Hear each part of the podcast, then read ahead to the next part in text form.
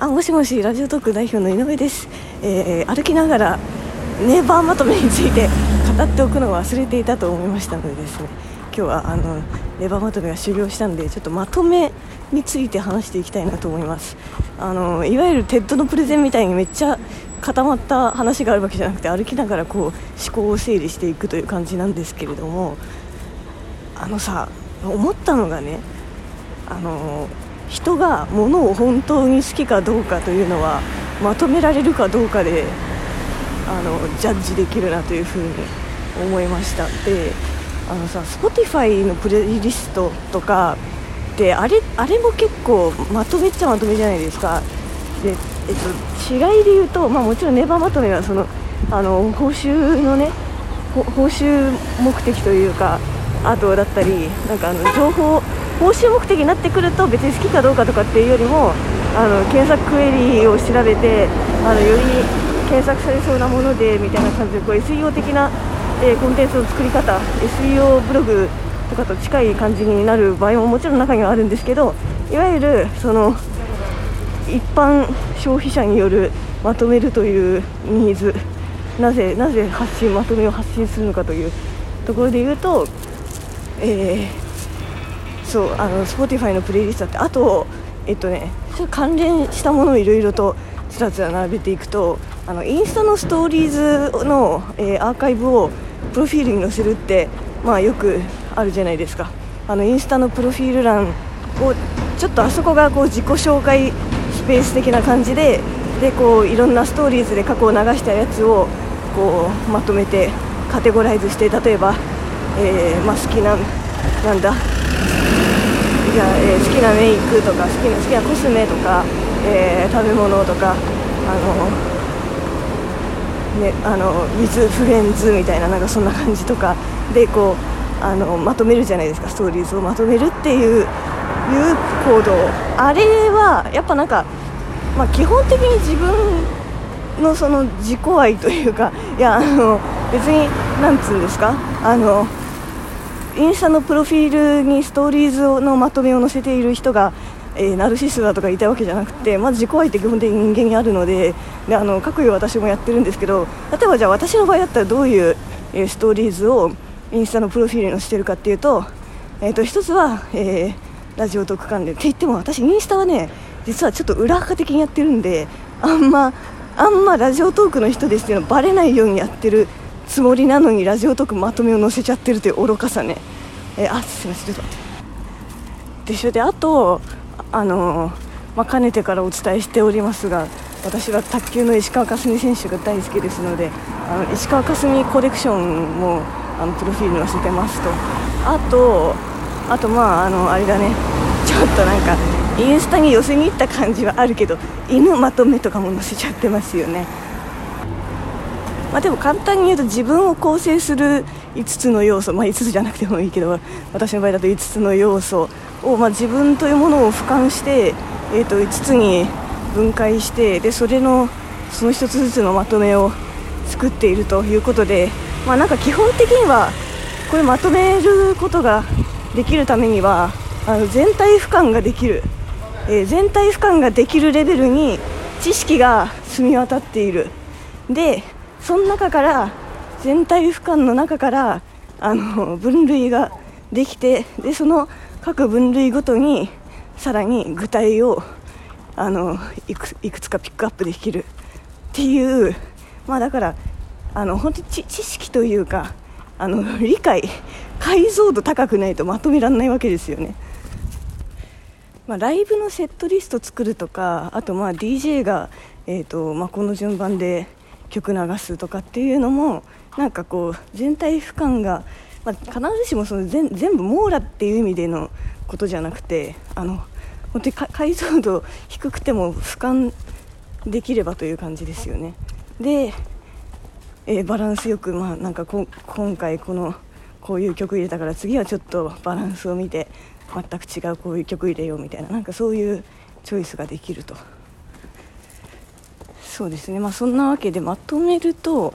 まとめの話をまとめるとだって俯瞰して分類してピックアップできるっていうそのこう3段階のハードルハードルってほどじゃないんだけどあのなんだろう思考回路のプロセスを踏めるぐらいの解像度があることみたいなことが、えーと、必要にはなってくるんだけど、まあ、それ必要っていうかなんか好きでそこまで収集しちゃうみたいな、うん、あの俯瞰するって結局だから収集収集を続ければあのおのずと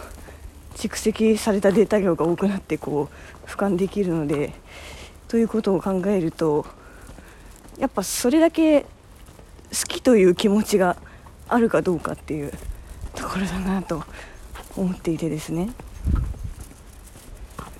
だからさあれだよね。なんかさ好きな人の写真めっちゃ集めちゃう人いるじゃないですか。あれとかなんかあの何部屋中に貼ってみたいな。あれってなんかまだ実は あの実はまだ蓄積段階でしかなくて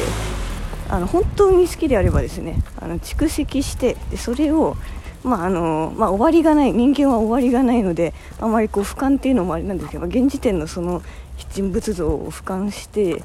でちょっとこう分類して写真集化して渡すとかした方がなんかもっとあの本気度は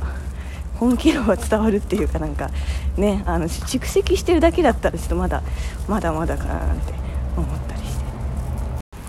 まあ、あと俯瞰しなくてもすごいニッチ領域については数が少ないので例えば何なんだろうなんかなんだろうえっ、と思いつかないや。あのシンガポールの少年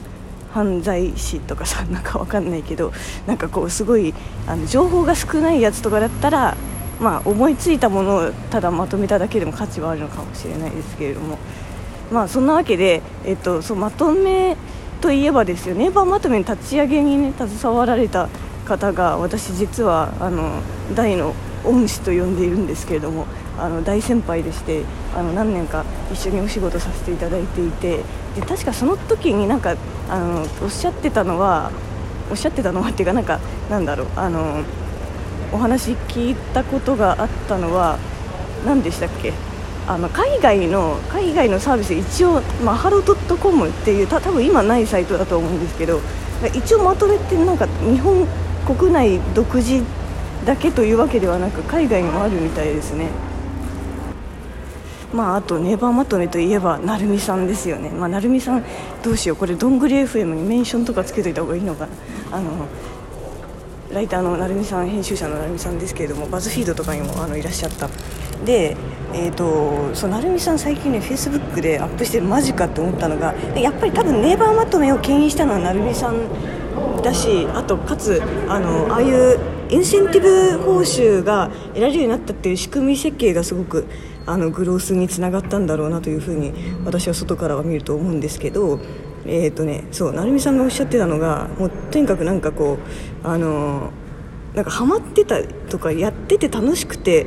やっちゃってたっていう感じだったみたいなんですよね。その会見の時にこう記者として参加してまとめたんて誰が作るのぐらい思ってたけどすごいハマっちゃったみたいなでえ200個？まとめを成美さんだけで200個作ってで一番見られたやつは1記事で4000万 PV4000 万 PV1 記事で？もう1メディアの月間アクティブあげあの月間 PV ぐらいな感じですよね。だだそうするとインセンティブ総額1000万円以上もらった人が17人いるっていうふうに、まあ、ネイバー公式が言ってるんですけど1年間で1000万円超えたのが2人いる。すごいですよね。まとめ作って1000万円もらった人が世の中に17人いるんだ。いやでだから成美さんはそれをきっかけに書籍化とかされたのもまとめきっかけなんですよね。なんか勝手にいろいろ語っちゃいましたけど成美さんのまとめ本当に面白いのでマジで全部なんだろうスクショにでも撮っておけばよかった。本当に面白いです。なんか編集能の一番理想的な使い方という感じがしますね。はい。そんなわけでですね、え会社に着きましたので最後また質問に答えたいと思います。えっ、ー、と1つ目呉さん。社長こんばんは。えちょっとあの中略させていただきまして質問のところが、えー、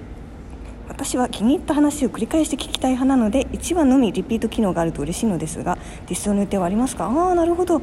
あこれはいいですね。なんかそうあの音声って情報収集というだけでなく音楽的に聞いてなんかリラックスしたりとかあの笑ったりとかってそういうのもあるのであの面白いと思いますが、えー、いつ実装できるかは、えー、ちょっとこの場では言うことは難しいんですけどちょっと,、えーと、やりたいリストにリストアップしておきたいと思います。ありがとうございます、えー、というのとあすいません本当にあの私が体調を崩したことで、えーと、メッセージいただいた方、えー、柏さん DJ 特命さんあのありがとうございます。はいあの天気の良くない日が続くそうですがご自愛してくださいねということで本当にありがとうございます。あの皆さんもねなんか私今日も長靴なんですけどいつ雨が降ってもいいように毎日長靴で活動しております。はいお体に気をつけて10月あと今年 3, 3ヶ月。